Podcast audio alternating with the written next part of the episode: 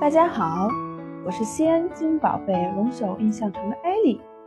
今天给各位宝宝带来的绘本故事是《小黑鱼》。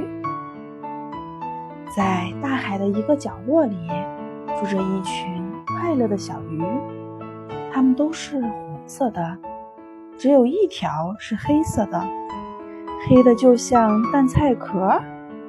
它比它们的兄弟们游的都要快。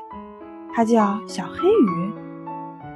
一个可怕的日子，从海浪里突然冲出一条又快又凶又饿的金枪鱼，它一口就把所有的小红鱼都吞到了肚子里，只有小黑鱼逃走了。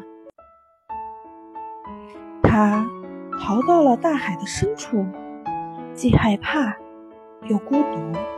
伤心极了，大龙虾走起路来像水下行走的机器，怪鱼像被一根看不见的线牵着，森林似的海草长在糖果般的礁石上，海鳗的尾巴有多长，连它自己都不清楚，海葵。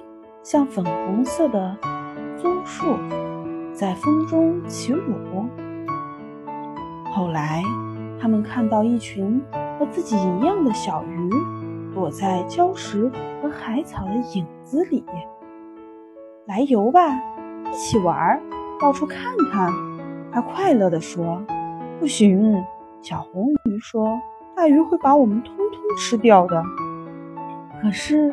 能不能老躲在那儿吧？小黑鱼说：“我们一定要想想办法。”小黑鱼想呀想呀想，突然他说：“有了，我们可以游在一起，变成海里最大的鱼。”他教他们各就各位，紧紧地游在一起。